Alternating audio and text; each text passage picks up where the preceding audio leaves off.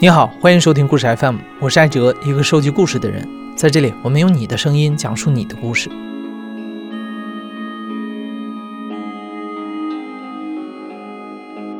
二零零六年七月二十五号，也就是十七年前的今天，一个女孩在北京街头遇害。第二天，《北京晨报》有这么一则报道：昨天凌晨二时，一名意大利籍女子在经过朝阳公园时。被人用刀刺中胸部，他在跑出百余米后，最终倒在北京花苑门口。随后，他被赶到的救护车拉到医院急救，不治身亡。这个女孩叫宝拉·桑德里，遇害的时候年仅二十九岁。她生前最好的中国朋友阿一，上周给故事 FM 投稿，她希望在宝拉的忌日这一天，讲出和宝拉相识当中的点点滴滴，还有宝拉离世之后，宝拉的家人对阿一的影响。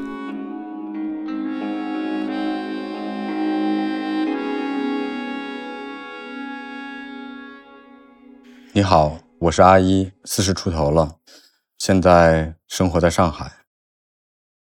因为其实每一年的七月二十五日，我都会用我自己的方式来纪念宝拉。无论是我会为她点蜡也好，还是我会跟她说一些话也好，都是我自己的方式。但是我觉得今年还是特别的，十七年过去了，我是第一次在一个比较公共的平台说这件事儿。其实是这样，就先说缘起，我是怎么认识宝拉，怎么认识 JP 的。其实我当年在华师大，然后他们俩都是我们学校的留学生，就是我们成为很好的朋友。我跟 JP 认识是因为我会安排留学生作为我们英语口语的老师。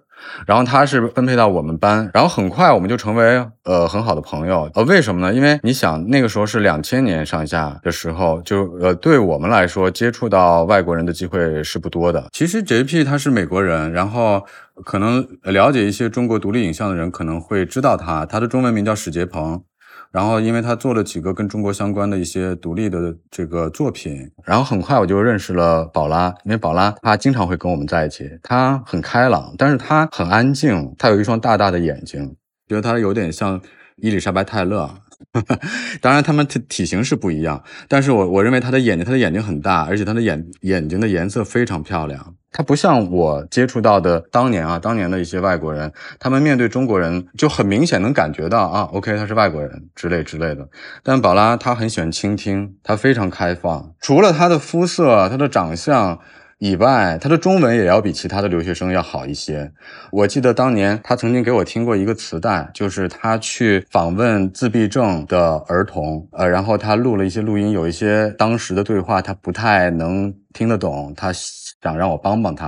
然后我听过他给我听那个磁带。就是因为他一直是对于这种社会问题非常关注，我会跟他谈，就是当年你想二十出头的我，就想当然的会有一些，就是当年还用愤青这样的词儿，我会对一些社会问题啊，会用一种比较愤怒的姿态。他经常是很安静的先听我在讲什么，然后有的时候他会说，他说你知道吗？他说因为你在上海，你是上海人，就是你永远不可忽略的一点就是，就所谓的这个社会阶层，就是中国太大了，中国太复杂了。你想象一下，如果是在中国的农村，也是一个怎样的处境？人是怎样怎样？就是你，你知道，对我来说，这些在当年的我来说都都是新的，因为我我当年是非常简单粗暴的看问题。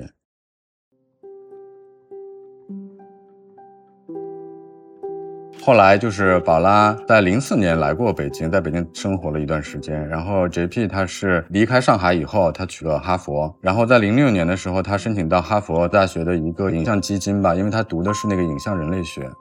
然后他就跟我说：“他说我想来中国拍，他说我不知道你有没有就是有意思的题材，你觉得咱们可以一起做吗？”然后因为我是知青子女，正好那一年就是是我爸妈下乡的农场是北大荒嘛，厂庆，呃，应该是四十周年吧。然后我就把这个事儿告诉 JP，然后 JP 就一下特别感兴趣。就我们俩双方，我在上海，他在哈佛，就各自在筹备啊。然后他就来了。然后宝拉知道我们这个情况，他也特别感兴趣。然后他觉得就是可以做这个声音的部分，然后也是来支持我们做他觉得很有意思的一个项目。因为那时候宝拉是在法国里昂第三大学在读博士，我跟宝拉是在哈尔滨见的。就是我那时候已经跟 JP 跟我妈已经从上海去到了哈尔滨。我还记得在哈尔滨，在哈尔滨也是晚上，我们三个人在散步。他真的太喜欢散步了，我记得一个细节，在马路上有一对男女在发生争执，当下的感觉就是那个男人好像要对那个女人有一些暴力的倾向，然后宝拉非常的敏感，然后他就。就是有一个姿态，就是他先怎么说呢？就是提示我们，因为我们俩是男的嘛，先提示我们俩一下，然后，然后他就就往前走近了一下，就是他那个意思就是就是看会不会发生什么事，这位女士是是否会需要帮助之类的。因为我和 JP 没有那么敏感，但是那个细节给我的印象非常深。当然了，那那个事件没有没有下文啊，就是也没有真正发生什么什么暴力的事件。后来我们就就走开了。但是在宝拉遇害以后，其实我后来静下来，就是去想到底是什么事儿，到底会怎样。我其中很很大的一个怀疑就是，是不是宝拉在散步回家的路上也看到了类似的事件。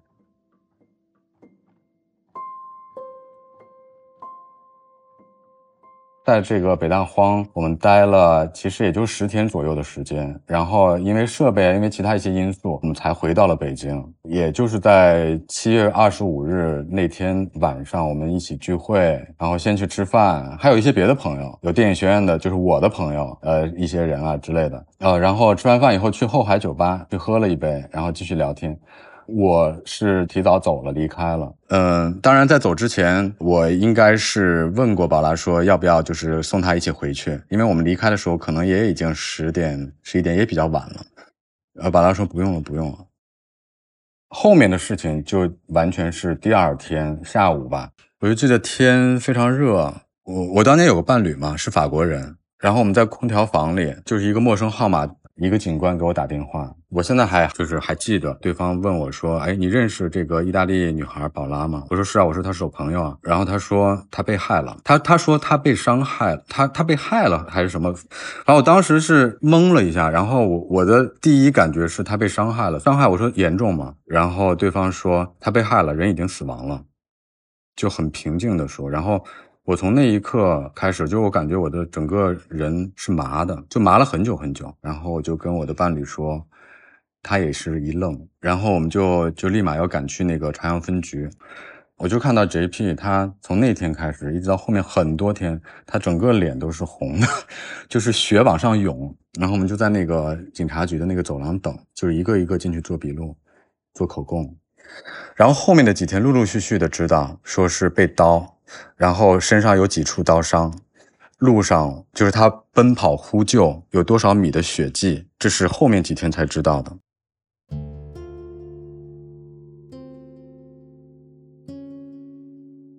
当我慢慢慢慢知道这些碎片式的细节以后，我就我就进入这个黑暗里了，不断的在就是在结构那个宝拉当晚所要面对的是什么，然后后来我自己就是没日没夜的在在哭。不多久以后，大概一周上下的以后，当时的伴侣就会跟我说：“他说他甚至会嫉妒宝拉。他说我希望就是被害的人是我，因为我刚刚说这些细节是在事发后不久我知道的，但是有极其漫长的空白期，就是我们所有的人都不知道到底发生了什么。知道这个消息以后，然后我立即把这个消息告诉我妈。”我妈也是非常非常震惊的，震惊。当她略微冷静以后，就她作为一个妈吧，就是中国的母亲吧，她的第一反应是说，就是宝拉爸爸妈妈很快会来中国，但是她说你先不要去见他们。首先，我先说一个前提，就是我不做评判，我不说孰高孰低，因为我觉得人面对死亡的那个态度太复杂了，有宗教，有文化，有个人的原因。但是这么多年，我们看到多少中国的留学生死在海外，中国的受害人的父母，他们可能会去大声的声援要严惩凶手，这样的案例很多。甚至于有些国家，他们已经没有死刑了，但是他们仍旧觉得无法在情感上接受这一点。所以，我妈她那个当下，她是一个母亲，她要保护她自己的儿子，就是她不，她不能，她是完全不知道对方会是以一个什么样的态度来面对这件事情的。所以，我妈就是就一边哭着一边跟我说的。她说：“你先缓一缓。”所以我就没有跟 JP 和另外的朋友一起去机场去接他们。我这么描述吧，因为是 JP 跟我描述在机场见到他们那一刻，他说远远的看到他们一家四口就是朝向他走过来，他们就是各自对 JP 就微笑了一下。JP 说，当他看到他们的微笑的时候，就是他有一种，我不知道这个用语言无法形容，就是我不知道是一种释怀或者放松了一下或者怎样怎样的，他们还在就是克制自己的悲伤，然后不希望给我们这些就是与其相关的宝拉的好朋友，就是让我们有一些心理的压力。我觉得这个太少人能做到了，所以我一直在说。我一直在说他们是我这辈子最尊敬的人，我做不到。我第一次见到他们是在宝拉的那个朋友家，呃，我是隔了几天去见的他们，然后在去见他们之前，我就用英文写了一个很简短的信，大概的意思就是说，我我不知道在这样的时刻我能做什么，我觉得做什么都没有任何意义，就是我唯一能想到的是，就是如果你们愿意的话，我想成为你们中国的儿子，就大概这样的意思。看了我的信以后。然后宝拉的爸爸就来拥抱我，就是颤抖的拥抱我，因为语言不通嘛，还需要旁边的朋友给我翻译。他就跟我说：“你们还都这么年轻。”他当然一边说一边在哭，就是说你不要因为这件事情影响你们以后的路，你们还有很长很长的路要走。去年我和 JP 在聊到这个事儿的时候，JP 的话来说是是宝拉爸爸救了我们。他说如果他们不是这个态度的话，他说我不知道我可能会自杀，因为当天晚上最后和宝拉分手的是他嘛。然后我们就因为那一段时间就是经常在一起嘛，因为我们我们需要彼此的陪伴吧。然后我们又觉得宝拉的家人是最需要陪伴的。我们能，我们不能做什么，我们只能在那儿。我们在一起就是点一些蜡烛，然后大家就是默默的，有的时候会默默的流泪，然后小声的谈一些话。该吃饭的时候吃饭，就是这样的。陪了他们几天以后，他们就是要带着宝拉的尸体回国嘛。他们也当时也拒绝了警方说要不要验尸，他们拒绝了，觉得就是没有必要，何必呢？就是再再打开一一一番之类之类的，所以就呃带着宝拉回去了意大利。有一次我记得当时还有 MSN 嘛，我是在 MSN 上跟宝拉爸爸说这个事儿。我说我是宝拉在中国最好的朋友，我可以比如说跟媒体联系啊，或多或少会给警方施加一些压力啊，会就是更快的破案之类的。然后宝拉爸爸就很明确的跟我说不用了，不用了。他也告诉我为什么，就是说第一，中国还有死刑，他们是反对死刑的。第二，如果只是假设，如果警方真的接受到这个压力。那么他们会着急破案，那万一抓到无辜的人呢？这绝不是他们想看到的事儿。再说，无论如何，就算抓到真凶，反正宝拉也回不来了。我当时感受是很震撼的，我非常非常尊敬他，非常崇敬他。呃，在向我比较近的好朋友。去说宝拉爸爸的这个态度，我们中国人说杀人偿命，尤其是有孩子的做了父母以后的人，就是我觉得我妈在知道宝拉爸爸这样的一个态度以后，她是有一段时间不能完全理解的，所以我是觉得他们就是想让痛苦就在自己这里停下来，不要传播下去。从他们的认知和原则来说，这个是无意义的，就是痛苦我停在我这里，但是我这一辈子都会去怀念宝拉。就是过了好几年以后，可能是 JP 告诉我的，说他们打听到说这个案子在警方那边已经关了，因为查不到凶手，所以说对我们来说就是没有抱什么希望了，觉得这个案子还能破。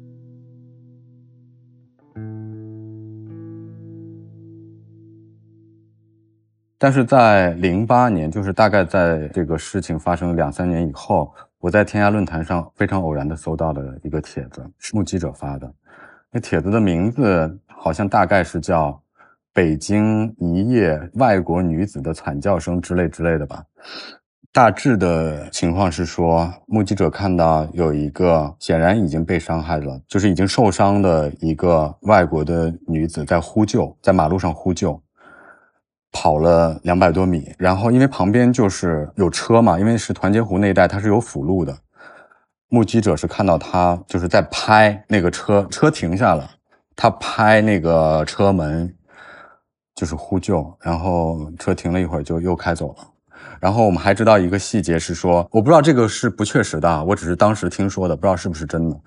就 那有一位保安看到了，然后他回去了。就没做什么。真正的报警人是一位骑自行车的一位女性，然后很快送到朝阳医院的时候就急救嘛，就是没用多长时间，失血过多嘛，人是救不回来的。但是我零八年看到那个帖子的时候，我就又一次陷入一个巨大的黑暗当中。我当时就会会经常想到那个鲁迅所说的看客的心理。但是我的伴侣就是会劝我，他说：“你不要想这是中国人的问题，这种事情发生在世界上任何一个地方、任何一个角落都有可能。因为人在一个公共空间遇到这样的事情，就目击或者发生，他可能最本能的是先保护自己。就是我的伴侣劝我不要陷入到那个黑暗里面去。我我觉得他说的是对的。我觉得这个不是什么那种就是鲁迅所批判的那种什么中国人的劣根性之类之类的，那个不不是我想说的。”这样的事情世界上大量在发生嘛，嗯，但是确实我在那样的一个从看到那个帖子以后，我确实又有很长的一段时间是陷入到那样的一个黑暗当中，慢慢慢慢又又又走出来了。从宝拉出事儿以后，我零七年年初真正开始在北京生活。我找的第一份工作就是给电视台做节目嘛，我们那个公司的地址就离宝拉出事的地方非常近。我每天上班都要经过那条路，我骑自行车每天都会路过那个地方。那个过程对我来说挺折磨的，其实。但是，一方面我又我又在在那个当下，我又觉得我还在陪着他，我在陪着他，在陪一阵。然后到二一年，我有了自己的女儿。呃，我第一时间把这个消息告诉了宝拉爸爸，他特别特别特别为我高兴。他说，有孩子是不是一件特别特别开心、特别特别幸福的事情？因为宝拉的姐姐和姐夫在宝拉遇害后不久，他们也有了自己的第一个女儿，然后后来又生了两个女儿，就是 他们有了三个特别可爱、特别美丽的女儿。我觉得我们终究还是朝着我们自己本该去的那个方向走吧。就无论在各个方面、各个层面来说，你说到 JP 的话，从所谓的事业上来说，我觉得他后面还是发展的蛮不错的，做了好几个作品，有很好的高校任职。在疫情以前吧，其实每隔个一两年、两三年都会来中国，我们都会见面，无论是在北京还是在哪里。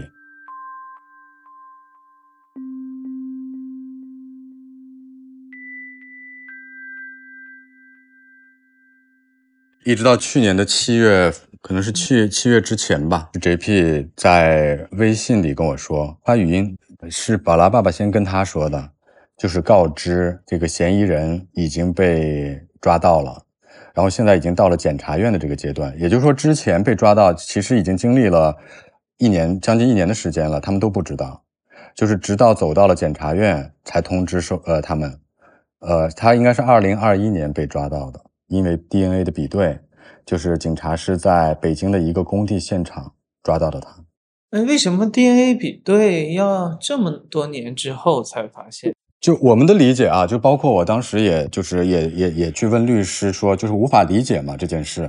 我觉得律师的说法可能有一定道理吧，当然也都不是确凿的。就是律师是说，首先我们的科技是越来越发达了，然后当年的那个物证是一直保留很好的保留着的，但是当年的技术也达不到，包括那个大数据也达不到那样的一个程度，所以说就变成一个悬案了。但是因为疫情这几年，就是大数据的系统越来越完善，相对科技技术方面也越来越那什么。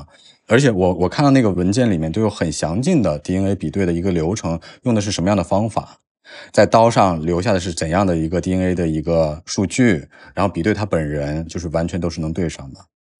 然后我我这个 JP 大致跟我说了一下，然后很快就收到了宝拉爸爸给我写的邮件，他就把就是他收到的这些信函啊之类之类的，就是都转发给我，就要要在很短的时间内要回复检察院，就是说。到底要不要出庭？到底要不要就是提出民事赔偿之类的？大概也就是一周之内的时间要做出这样的回复，给的时间很短，所以那个时候我们经常会通视频，就在讨论。确切的说，也不是讨论，就是说对于他们来说，要做这样的决定是很难的。就是说要来不来中国，然后来中国的目的是什么？然后因为他们比较在乎的是，他们是反对死刑的，但是他们自己的需要是想见一下凶手，想知道。当时到底发生了什么？如果他们真正能到这个法庭上，如果能提出谅解，是否法院在量刑上是否会真正有所影响之类的，这个都是他们在表达的一些东西。总之就是要劝我也我的这个决定，就是说劝他们不要来。这个决定也是我慢慢不能说是个决定吧，就是我慢慢开始比较形成了。我觉得我不想让二老在。我不知道，就是他们来一次会面对什么，就是很有可能是重复的一次创伤，就真正面对这个凶手本人，有可能他们是说我提出谅解，后面我会讲到，实际上凶手的口供，我们现在也都在拿在手里，都看到他是怎么说的。就如果他们真的来了，他们面对的是这样的一个情况，那岂不是真正的就是又一次那个嘛？所以我觉得当时我们那个决定还是对的，终究他们也是没有来。然后后来就是他们通过意意大利大使馆向这边的法院提出了不要求民事赔偿，然后也不参与庭审的过程，但是他们呃就提出了一个要求，希望在就是表达了就是还是不希望判死刑，无论能否起到作用吧。呃，因为在那个开庭的时候，正好是上海疫情最厉害的时候。总之，最后我也没有去旁听。今反正就是今年的五六月份吧，五六月份知道宣判的结果，然后宣判的结果是死刑，但是缓期两年执行。他就是说，如果在这个缓刑两年期间，如果对方没有犯什么任何别的错误之类的，那就会改判成无期，然后再经过一段时间内会改判成二十五年。对我来说，最直接的感觉是宝拉的爸爸妈妈可以放心了，就是不会被判死刑了。呃，然后呃，是两周前我才收到那个卷宗的全版，也就是说，我们知道宣判结果又隔了一段时间，他们才收到，然后立马就转给我了。呃，两周前我才才看到的。对我来说，呃，另外的一些目击证人的证词。我多少有一些心理准备，因为我零八年已经看过类似的帖子了。但是对我来说，一个最新的、最最重的一个部分是凶手本人的口供。呃，首先我知道他是河南籍的一个人，然后他是文盲，呃，然后当年他是在北京务工，就是抓到他不是因为别的自首的情形，而是因为 DNA 的比对，因为当年在凶器上，在那把刀上留下了他的一些 DNA 的一些。痕迹吧，呃，也看到他之前其实是有案底的。他在一二年左右的时候，是因为猥亵妇女罪被判入刑两年。也看到他说，零六年发生的具体事情我记不得了，我不记得了，具体在哪里发生的我也不记得。呃，我能记得的就是我当年当天晚上喝了一点酒，然后带了一把刀，那把刀是我用来削水水果的刀。一个三十公分的刀，喝了点白酒，出去逛游荡吧。呃，然后因为他当年在北京务工是做那个装修工嘛，就是粉刷墙啊、劈墙之类的，就住在那个案发的附近。他们那个项目也在那个案发的附近。呃，然后他的口供是说，呃，首先他不知道对方是外国人，然后他说对方是站街女，对方说跟他说啊玩嘛玩嘛，然后他拒绝了。然后，呃，对方就开始骂他，他就一冲动就把把裤兜里的刀掏出来，就给了对方几下。然后他也不知道对方是死是活，他就也很害怕，刀也随处丢了。然后他就很快快速的就逃离现场，就拦了一辆，呃，出租车就逃离了现场，然后逃到了四惠还是哪里一个桥墩底下待了一宿。第二天天亮了，返回他的那个住处，然后他又在北京待了一个月。然后回到河南老家，我还了解到，从口供，包括他的家人的一些口供，知道他是七九年出生的，他零零年有过一生过一个女儿，就这个凶手，然后在零六年的当年生了一个儿子，然后在这件事情之后的那么多年，就是他一直就是平静的，若无其事的继续他的生活。然后直到一二年，他犯又犯了一起猥亵案，被判入狱两年以后被放出来，又继续平静的，呃，生活了很多年，直到二一年。就他自己的口供里是这样说的：“他说我是请求宽大处理，所以我觉得我没有必要隐瞒，所以我就是把我知道的全部都说出来。我供认不会这件事儿是我犯的，我是请求就是不要判我死刑，我是以这种姿态来请求赦免吧。但当然了，他撒了谎，他撒谎的目的也是为了减刑，他觉得完全是无中生有的一个谎言嘛，特别的。所以说他撒的这个谎呢，就是就是往这个宝拉身上泼脏水，这个东西我我我我我只能从这样的供词当中得出我的认知是，他是没有真正意义上的忏悔的，他的供罪是为了自己不被判死刑立即执行，是一种策略性的一种方式。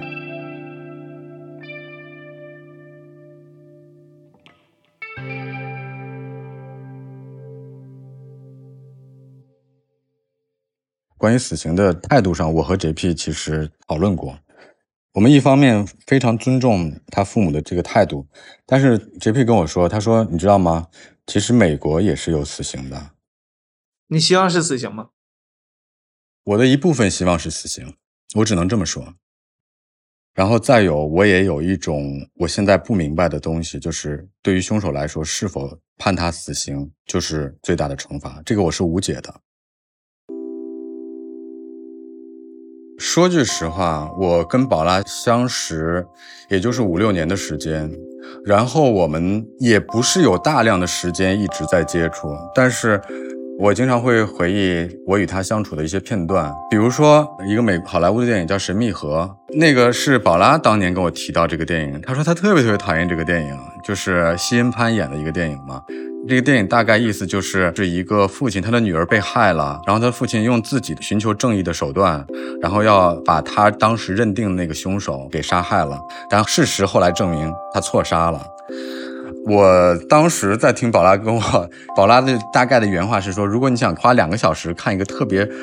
笨的电影你可以，但是这个电影让我看完了太生气了。他就是他特别反对这种以暴制暴的方式。我事后我回忆起他说的这个，我能理解为什么宝拉的父母会是这样的选择。就是我觉得如果宝拉在天有灵的话，恐怕他也会支持他父母的选择。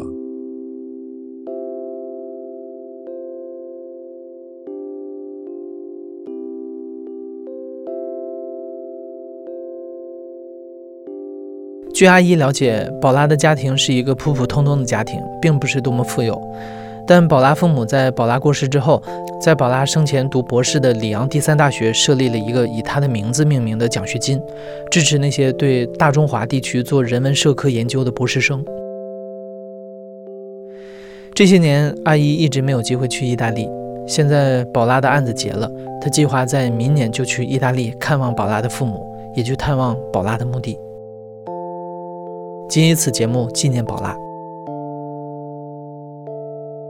你现在正在收听的是亲历者自述的声音节目《故事 FM》，我是主播哲。本期节目由我制作，声音设计桑泉，实习生浩言。感谢你的收听，咱们下期再见。